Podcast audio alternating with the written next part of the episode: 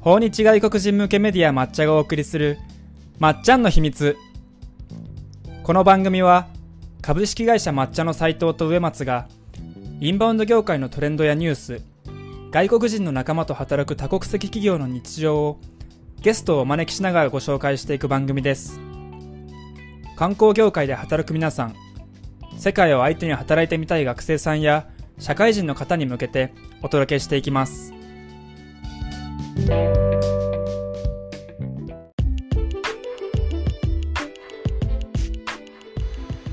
はい、えー今週も始まりましたまっちゃんの秘密。えっ、と確か今日は31回目となるんですけれども今日はえっ、といつも話している斉藤がおりません。お休みいただいてます。すいません。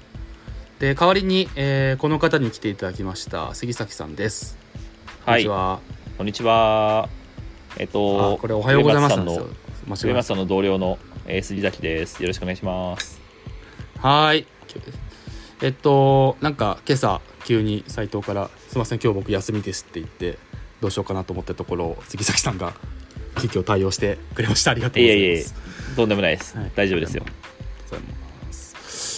えっと普段ですねこなんか近況とかだけちちらっと話すんですけど杉崎さん最近どうですか？調子は。最近は、なんかバタバタしてますね。なんか結構、あのーまあ、ありがたいことに、いろんなお仕事をいただいているので、まあ、それを軌道に乗せる仕事が結構大変で、うん。まあ、その辺の事務的な手続きだったりとか社内での進め方をこう整えたりとか結構そういうので結構最近は忙しい感じですね、そうですね。もう2月ですもんね。そうなんですよ 年度末も近づいてきますね。はい。えっと最近で言うと先週から日本ではクラブハウスっていうアプリがすごい流行ってますね。僕も杉崎さんもなんかいろいろやってるんですけど最近そこで話すことも増えててあれは時間がすぐなくなっちゃうから危ないですね。はい。えうんうんうん。あのー僕らのアカウントも作っててで最近は毎週お昼2時12時半ぐらいにインバウンド相談室みたいなのを作ってたりするのでもしよければフォローとき、えー、とそちらの視聴もしていただければなというふうに思います。URL 貼っときます後で、はい、ぜひ聞いてください。お願いします、はい。でなでなんですけど今日あのもう実は第2部のゲストのお話収録してましてそこがすごく盛り上がって結構長くなっちゃったのでいつもの上松ニュースはなしにしていきなり第2部に行ければと思います。すごく盛り上がったので、えー、こうご期待です。はい、はい、では、えーいきなりですが、えー第2部の方に移ろうと思います。えーじゃあ移ります。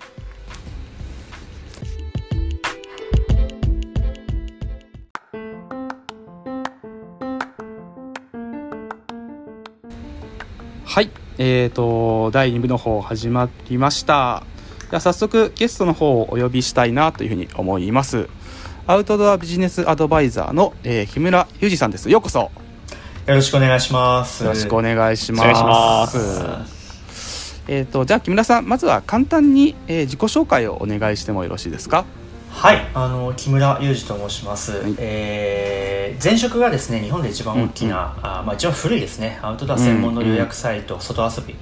うん。えーというところにまあ4年えー半、まあ5年弱ぐらいですね、勤めていました。で、えーまああ外遊びは他の予約サイトさんとちょっと違ってですね実際に現地に全て行って取材をするというポリシーがありまして。すごいですようねんすごい、そのためにですね、まあ、年間の半分ぐらいずっと取材してたんですけども、えーすごいな。会社数が307社取材させていただいて、えで実際にツアーに全部参加するので、うんうん本当にセグウェイからパラグライダーからダイビングかやるんですけど、それで、えーとまあ、30種類超えていて、うんうん。500コース以上あの実際に参加したので。へまああのーなんていうんですかね。ただ単にアウトドアアクティビティ参加しましたというだけではなくてまあ、うんうん。何がいいかとか、うん。なんでこれがあの魅力的なのかとか、うんうん。あと、まあ、全国的なレベルでこういろんなとこ見てきてるので、うん。日本全国のこの地域だとこうだとかこの地域の中でも会社さんごとにこうだとか結構細かい流度でこの日本全国のアウトドアレジャーをまあ話せるっていうのはちょっと他の方とは違うところかなとか自分では思ってはいます。うんうん。はい。てかそんなに体験してる方っているんですかね他に。まあめちゃくちゃす多くない実ですか？際あの取材費だけで1000万を超えてるんですよ。4年間で。いいなすごい。なの大変でですけどね。まあ普通なかなか企業がお金出さないとできないなと思いますし、あのーなんていうんですかね、まあうんうん。どどの会社がいいっていうことを事前うんうん。にちゃんと調べて、まあね、僕がまあ営業電話をしてあのうちの予約サイト入りませんかと言っていくんですけどもそういうその過程も全部あるのであの参加したところは基本的にはいい会社ばかりなんですよねはいはいはいはい。で悪い会社は基本的にそもそも取材のオファーしないので行かないんですよ。あそういう意味だと、まあ、クオリティの高い会社さんばかりを取材させていただいたっていう意味だとより一層そのうん。数としては少ないというか、そういうことをしてる人は多分少ないんだろうなとは思います、ああなるほどなるほど。だから取材だけどお金しっかり払ってらっしゃったってことですもんね。えー、と基本的にあの、予約サイトで紹介すると送客をしてその会社さんが、うんまあ、売ろうという形になるので、うんあのうん特段何かが相当こちらが行きたいとか、まあ、あるいはいろんな事情がない限りはおうん。金はお支払いはしなかったんですけども、うんただ、うんうんうんうん。掲載の手数料とかは全部なしなのでなるほどなるほどあの交通費とかも毎回行くたびに20万30万かかりますけども、ああそれはもいうやそうっすよね。こっち待ちこっち持ちっていう形です、あーははい。なかなか体力がないとい、いやそうですね。そうな感じですよね。すごいもうし最初の方なんかフラフラでした。あの平日5日間 全部取材するんですね。はい例えばダイビング1日ダイビングで潜ってあー。2日目がシーカヤックで16キロ漕いで はい3日目はなんはいかキャニオニングで滝から飛び降り、4日目はなんかシュノーケリングでとかあの船に乗りながらとかってへー5日目がホエールウォッチングでなんてことをずっとやってたのではいもうはいはい。フラフラです。ね いつあも。ーよくあの当時取材の時話してたのは月曜日のこと覚えてないですね金曜日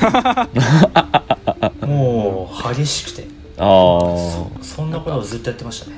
ワーケーションの走りみたいですね。そしてそのさらにすごいやつみたいな。そうそうです。ねそうです。ね確かに確かにそうするとほぼほぼもうあれですよね。デスクワークじゃなく基本的に外にいながら体験っていう形でなかなかなんか自宅にいなさそうな感じがそうですね。しますね。家にはまあ当時なかなか帰れなかった、まあ、沖縄とかね岡山行けば5日間ずっといるので、まあ、うん。まず帰れなくて、うん。はいはいはい。でダイビングとかするとあの潜水病の関係で、えー、あとその日の飛行機に乗れないんですね。気圧のあへえあそういうのがあるんですねなんで金曜日にもしダイビングの取材入っちゃうともう土曜日の飛行機で帰るのでで月曜日朝9時から取材とかだと当然はい日曜日の夜に現地にいないと間に合わないので、家にいるのは土曜日の午後と日曜日の朝だけとかっていうことははよくありましたね。ああそうなんそそんだけあいろいろ体験されてきた中で木村さんからなんかおすすめのもしアクティビティとかがあったりしますか？日本の国内の中で、なかなかその質問は まあ難易度が雑高い。雑な質問で申し訳ないんですけど じゃあ例えば例えば、えっと登山っていう観点だとどうですか？私登山結構好きなのでああ、そうなんですね。はい登山だとどうかな。まあ、外遊び基本的に初めての人が、初心者の人が体験できるっていう枠があったので、まあ僕自身はね、あの登山、あの、もともとモンベルの社員でもあったので、ええ。モンベル社員時代に結構ね、鶴りとか、お小高とか登ったりしてまはいしたけど、はいはいまあ外遊びの時は、まあ、いやって屋久島とか、ああ、あとはまあ、はそんなに高低差がないトレッキングとかはいですね。はいはいでまあ、はい。そうですね。僕結構冒険好きなんで、そういう意味だと、はい。西表島を縦断するツアーとか。へえあの西表島ってあのはい。外周道路が一周してないんですよね。あそうなんですか。あの C みたいな、こうみたいな、はいはいはい。カタカナのこうみたいな感じになってて、はいはいはい。西側は道路つながってないんですよ。はいはいはい。で昔西側って結構炭鉱があってあの、うんうん。集落はあったんですけど船でしか行けない集落がいっぱいあったんですね。はいはいはい。でまあ一番西の端まで行って船で川を遡上してで限界まで行ったところから歩いてで東側の集落まで抜ける一日で抜けるっていうツアーがあるんですけどもう西表島のその亜熱帯のジャングルって僕ら想像するよりもはるかに植生が全く違うんですよ。はいはいはいはい。鶴とかツタとかシダ植物の巨大さとかもそうですし、へえなんなんですかね。なんか日本ここ日本なのっていうぐらいのうん。凄まじいのと、あとあのそのツアーは島マリアシビさんっていうツアーなんですけど、うん。うん。もうジャングルなんでであったかいところなんで植物のやっぱりすごい成長速度が激しくてはいはいはい。もうねに数週間歩いてなければもうまたジャングルに戻っちゃうみたいなところなんですね。うん。だから常に腰にこう巨大なナタを持ってて、はい。ナタでこうなり倒しながら 進んでいくっていうツアーなんですよ。はいはい。で一番奥にあの幻の滝があってうん。でその滝の前でご飯を食べてで抜けるっていうツアーなんですけどへこれはハードですね。それ工程はどのぐらいなんですか？8時間。はじあじゃああー1日で完結する感じの。そうですね。歩くでも結構スタスタ歩いていかないとあの、はいはいはい体力はないはいと結構しんどいですね。ああと暑さでやられちゃうっていうのもありますしね。ああ確かに。うん。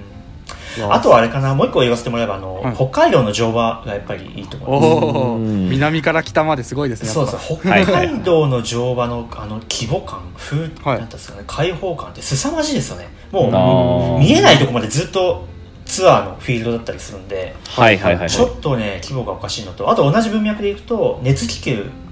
北海道の熱気球がめちゃくちゃ面白くて。はいはいはい。日本って普通は地面に紐でつないであっちこっち行かないようにこうつなぐ渓流の熱気球っていうのは多いんですけど、はい。北海道は冬は作物がないんで、うんどこに着陸してもいいんですよ、もう綱なし。もう自由に、風任完全に風任せのどこに行くか分かんないっていう 熱気球があるんですよ。はいはいはい。それがめちゃくちゃ面白いです。もう本当にあの飛行機とかと違うヘリコプターと違って音が一切うんうん。ない、うん。無音なんですよ。はいはいはい。その中こうふわふわ浮かんでいくっていう体験ってねなかなかないんですよね。あーなん。か地平地平線まで見渡せるみたいな。いやもう本当そんな感じでー。もうちょっとこう別世界ですねあれは。ああうんで時々バーナーねバーンって音でこうちょっと我にこびっくりう帰るみたいな。へ あれは面白いですね。えー、なんかカッパドキアの気球みたいですねなんか。ああそうですねそうです。僕もカッパドキア行きましたけどまさに、まあ、カッパドキアみたいなあんなバンバンバンバンね、まあまあまあの感じじゃなくて面白いのは下でやっぱりか回収チームがいるんですけどハイエースがずっとね無線でこう連絡何かしながはいら上の熱気球見ながらこうやってずっと追いかけてくるんですよ。ーうん着ー陸地点に。はいはいはい。面白いですよ。あえーーな日本とは思えない面なんていうんですかね距離感そうですね。ですね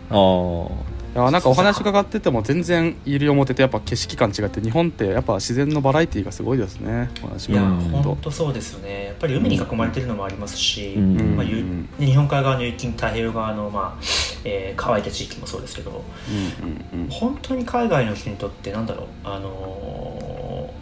こんな小さい範囲内でこんなにアクティビティ体験できる場所なんてないと思うんですね。例えば、うん。今北海道大雪ではいオカサリ釣りとか知床で流氷ウォークとかってやってるじゃないですか、でもはいはい。はい一方で沖縄まで飛べば普通にシュノーケリングとかダイビングできますからね。確かあにあすごいなのー本当にバラエティ豊富でそれをちゃんと伝えなきゃいけないし、うん。まあ、お金を落としてもらうために努力しなきゃいけないんだろうなという気がんしますね。うん。うん。なん。かもともと僕が木村さんと知り合ったのは多分ツイッターで僕がお声掛けしたのかな,、なんかおもしあの面白いつぶやきを確か見てお声掛けしたんだと思うんですけどツイッターの中でもその日本のアクティビティ、えー自然アクティビティの課題感とかなんか面白いニュースとかをよくピックアップされてると思ってると思うんですけども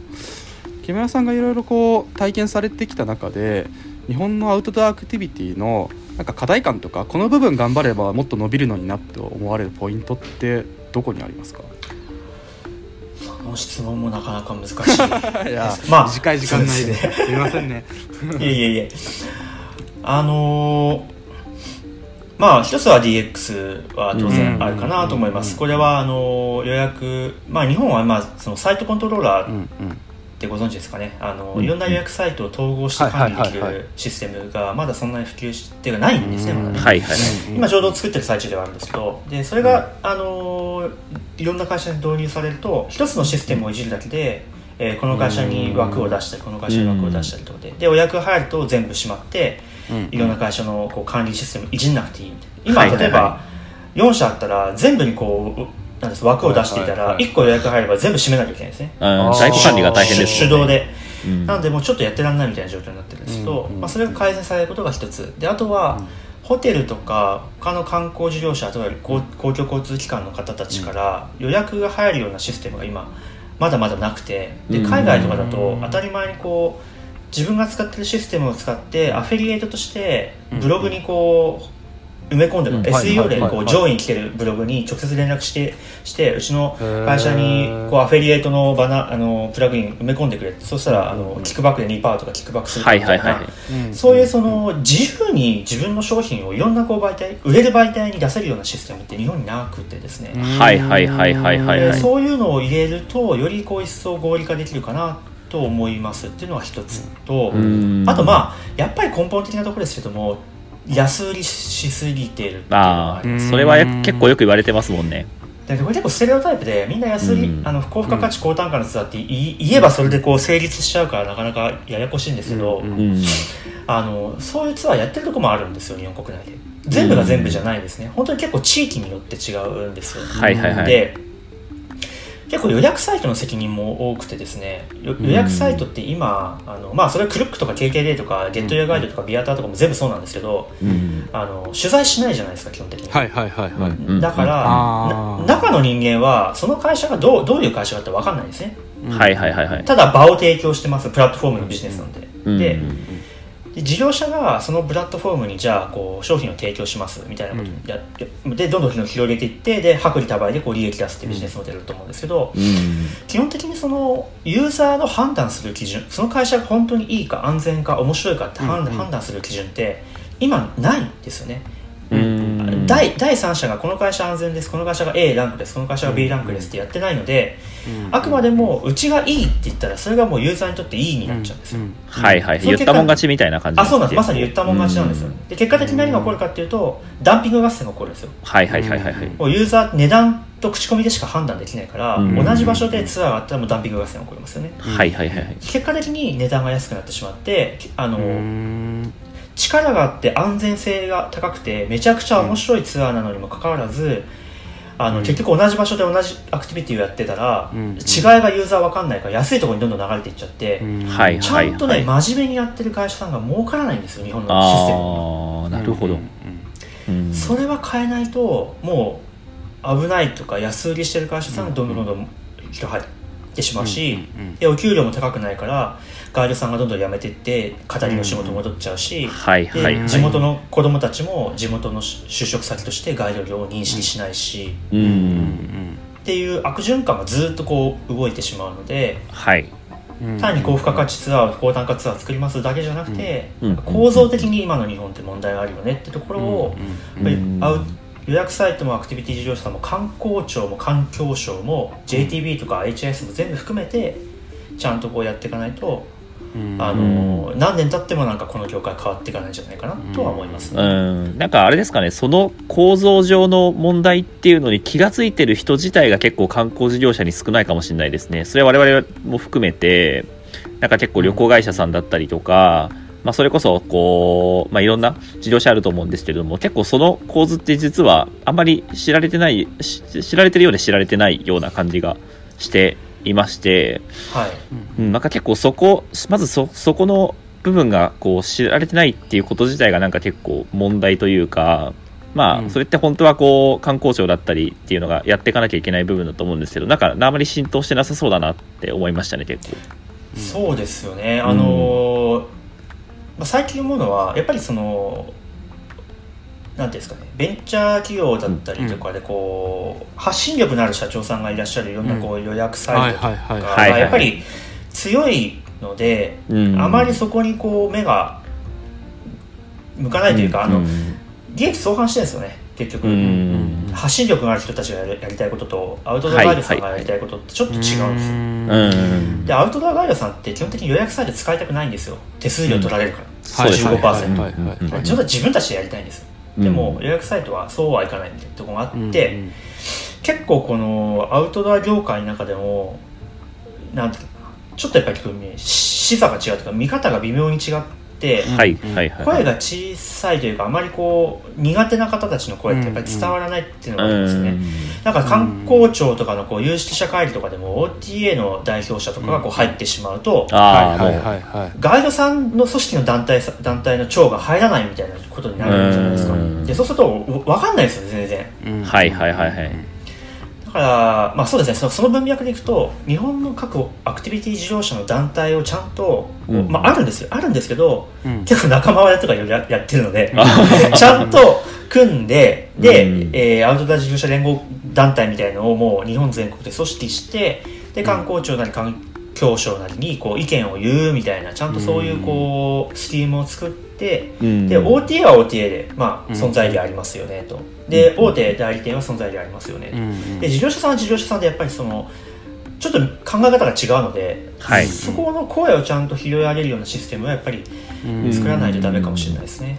なんかあれですね今の飲食業界さんが困ってるのもなんかちょっと通じますね。なんか個人でやられてるところが多くて組織力ないからなんか GoTo トラベルも旅行業界はめっちゃ来るけど GoTo イートは予算少ないとかこうなんかコロナでも結構飲食店が割を食ってるのも政治力がないせいだみたいなことよく言われてますけどうん。アウトドアアクティビティアクティビティもなんかもしかしたらおなんかそういうお強いプレイヤーみたいな方とかが組織が必要なのかもしれないですね。うん。そうですね、あの利益誘導をしない中立公平な立場の組織が必要なんですよ。はいなるほどはいはいはい。こうこう中、まあ、こういう言い方すごい失礼なんですけど、まあ、ちょっと、まあね、仲違いしてこう団体が分裂するっていうのは結構アウトドア業界にあるあるで、うん大体どうんのどの業界団体も経験してるんですよ。なんとか、まあ、パラグライダーとかカヌーとか、あのサップとかいろいろあるんですけどやっぱりこう人が合わないとか、うんあの運営方針で揉めたとかってあるんですね。まあ、まあ、それはもう人間なんてしょうがないんですけどはい。あの誰かやっぱり発信力がある人が立ってしまうと、結構自社の利益に引っ張ってこようみたいな感じになっちゃうんですね、うん。それはね一番アウトドア事業さんって嫌がるんですよ。あー。その手数料15%が嫌だっていうぐらいなんで。だから本当にその公平公正にって難しいんですけど中立的な立場ででパラグライダーダイビングから乗馬までってもう、んガイドさんって結構職人敵みたいなうもんうんうんう形ばっかりなんで、うんやっぱりこの道40年とかですごいその道極めてきた方ばかりじゃないですか。だから、はいやおらこう外野からこうその組織作りますみたいなやっても、はいはいなんだお前うんピッて 知らねえっていう感じになっちゃうんですね。はいはいはい。だからすごく難しくて、まあ、キーパーソンを抑えつつ、はい。あのまあできるところからになっちゃうと思うんですけどうん。組織をして、であまり負担をかけずにめ目標を明確にゴールを明確にしてなるほど。でうん。やっていくみたいなあのことは必要だと思いますね。はいはいはいはいはい。なんかそのあたりがうまい国とかってあるんですかね？なんかか値付けがうまくささ下げないで済んでるところとか組織化がうまいところとかって。やっぱりに今ちょうど調べてるところなんですけどあそうなんニューですかジーランドがやっぱり一つはまああのまあ国の資格国まあ本、えーほぼ準公式みたいな感じで国の資格化される国っていうのはあのやっぱり強いかなと思うんですよね。あのスイスとかフランスのアルプスの登山とかもあれ結局資格必要じゃないですか、国家資格、でそう国家資格ないとガイドできないみたいになるとこう一気にドンって上がるんですよね、ううん。なるほど。はいはいはい。そういう仕組みは日本でもまああった方がいいなと思います。けど、まあ、でも一方ですごいはめちゃくちゃ反発が起こると思うんですよそういうのをやると。はいはいはい。経験上。だからそこの軟着陸がすごく難しいなとは思うんですよね、うんなんただか日本ってはい、はい。あどうぞどうぞ。あいあいですか？あの今、ね、北海道ですごい盛んにやってるアドベンチャーツーリズムの文脈はいがあるじゃないですか、あの方たちは結構こう政治力持ってる方たちがやってらっしゃるので、うんうんうんうんなんかこう23年のうちに動きそうな気もしますよね。あの、うん。少なくとも JTB さんがやってるアドベンチャーツーリズム協会さんは、うんガイドの育成とかをやるって協会の要項に書いてあるので、まあ、今り動いてるかどうかわかんないですけど、うんううんん JTB さんがなんかこう、まあ、資金力と政治力バックに日本全国で資格作るって言ってややればなんか一方で動きそうな気もするし一方でそういうの嫌いな人もいるから結局まとまらないんじゃないかなっていう気もするしなんか難しいですね ね。まあ、えー日本ってやっぱ消費額旅行消費額上げたいってまあ言ってるじゃないですか日本政府は。だけどつ例えば通訳案内士なんかはなんか資格なくても案内できるようになっちゃったから、うん。なんか数を追ってるフェーズと質を追うフェーズがなんかうまくこう移行してくれたらいいんですけど今ちょうどその狭間ですね。うん。バンドもはい止まっちゃったし、軸の問題なのかなと思うんですよね。なんか、うんうん。そのし質っていう軸が今消費者に対して明示明示化されてないからうん。分かんない。うんあのさっきの資格の話にも戻っちゃうんですけど、はい。この会社ってこの人っていいから値段高いんだよっていうそのなんでいいなんでいいんだっけみたいなところが、はいは言語化したり映像化したり、ね、あの写真とかでちゃんと伝えられるような状況になればあ、うん。ちゃんと価値があるからお金払うんだよってなるじゃないですか。うん。でも今ってその指標がないんで安かろう悪かろうと判断つかないですよね。うん。なんかそれはなんかメメディアでもできると思うし僕らのこううん。草根の活動でもできるんじゃないかなっていう気がしますね。うん。うんうんうんなんか抹茶の中でもそういうこう付加価値かけるアウトドアみたいな文脈でなんかこう特集とか作ってもいい気がしますけどね、なんかうん。うんうんうんうんうん。そうですよね。なんかメディアメディアの役割もやっぱり一つあると思うんですよね。結構そういったところの誘導って安く体験するっていうよりかはちゃんといいものをあのちゃんとそのその奥にはちゃんとストーリーがあってそれを体験することでどれだけの魅力が他と違うメリットが得られるっていう部分ってなんかメディア側運営としてもなんかこうやっていかなきゃいけないこう責務というかそういうのもあるのかなってやっぱり思いますね結構。まあ本当そうおっしゃる通りだと思います。うんあのメディア側もそのキュレーション力というか、うんこの会社いいいいから取材するっていうその判断軸が基本ない、うん。ないじゃないですか。うん。なんか適当に調べてあの出てきた会社を紹介するみたいになってしまうので、やっぱり何らかの専門家集団がいてこの会社はいい、まあ、まあ専門家集団というかあれですかねやっぱりそのラ,、まあ、ランク付けってすごい失礼なんですけど、まあ、うん。安全基準満たしたみたいなバッジをこうちゃんとつけたりとか、うん。うん。なんとかって品質基準満たしたみたいなアウトドア業界の品質基準みたいなのを作ってでそこをクリアした会社さんをご紹介する。でしてない会社さんはそれを取るために努力する。でいいものが生まれていくみたいなはいはいはいはいはい。仕組み作りの中で、まあ、メディアさんがご紹介するみたいなことはすごく大事だなと思います。いやそうですね、なんかあの僕らも今えー木村さんの話聞いてすごく知らなかったことがたくさんあったんですけどそんな感じでインバウンドって要は本当にやあのジャンルが幅広すぎて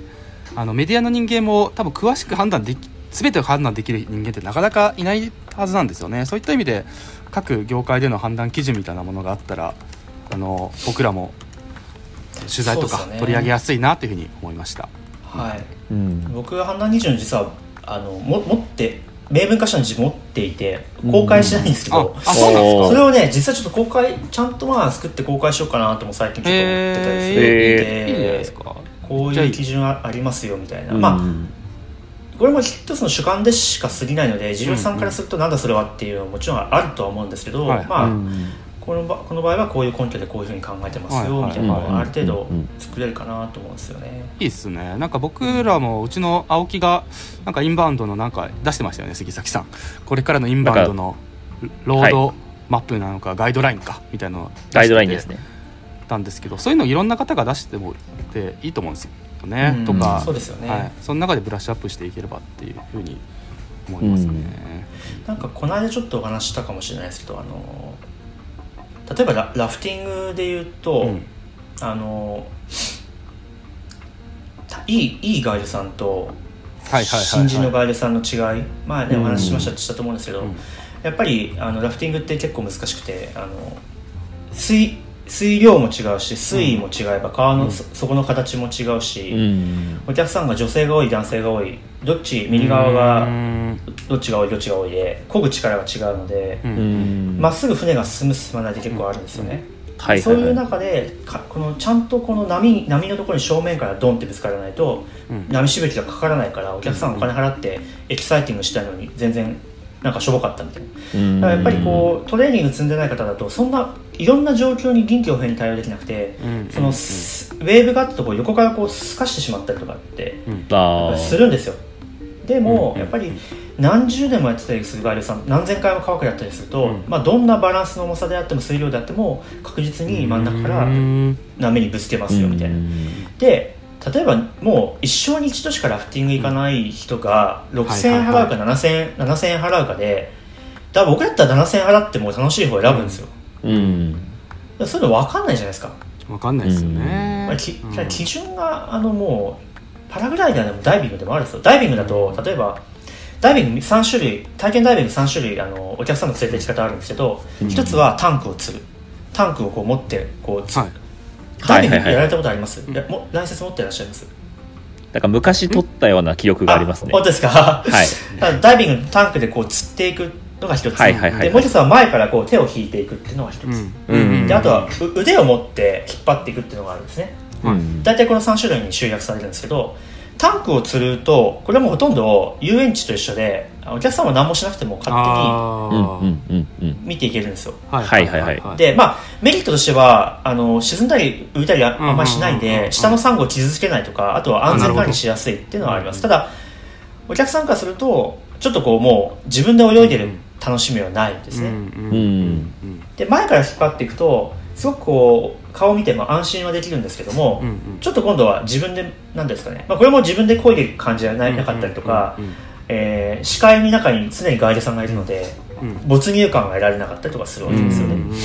で肩を掴むのが僕一番好きなんですけど肩を掴むと安全管理もしやすいし何かあったらすぐ横見ればガイドさんいるから言えるしかつ目の前にガイドさんいないんで没入感も楽しめるし、うん。まあその加減で自分でこう浮力だけは手でコントロールしたいんで推進力は自分で泳いでもらったりすることによってうん。お客さんのまあこういろんなメリットを生かせたりするんですよ、うんでこれってあの場所によってやっぱりいろいろあってサンゴが下にあれば危ないからやっぱり釣るってもあるんですよね、うん。あとガイド会社さんによってはあのちゃんとのダイビングの本来の楽しみ方を味わってほしいから、まあ、肩掴んでやったりとか、うん。いろんな方法をしますみたいなのがあるんですよ。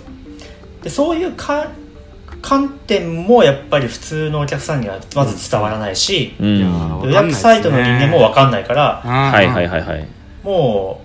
うなんていうんですかね。もうとにかく日本のアウトドアアクティビティ市場のガイドさん以外の人たちはうん。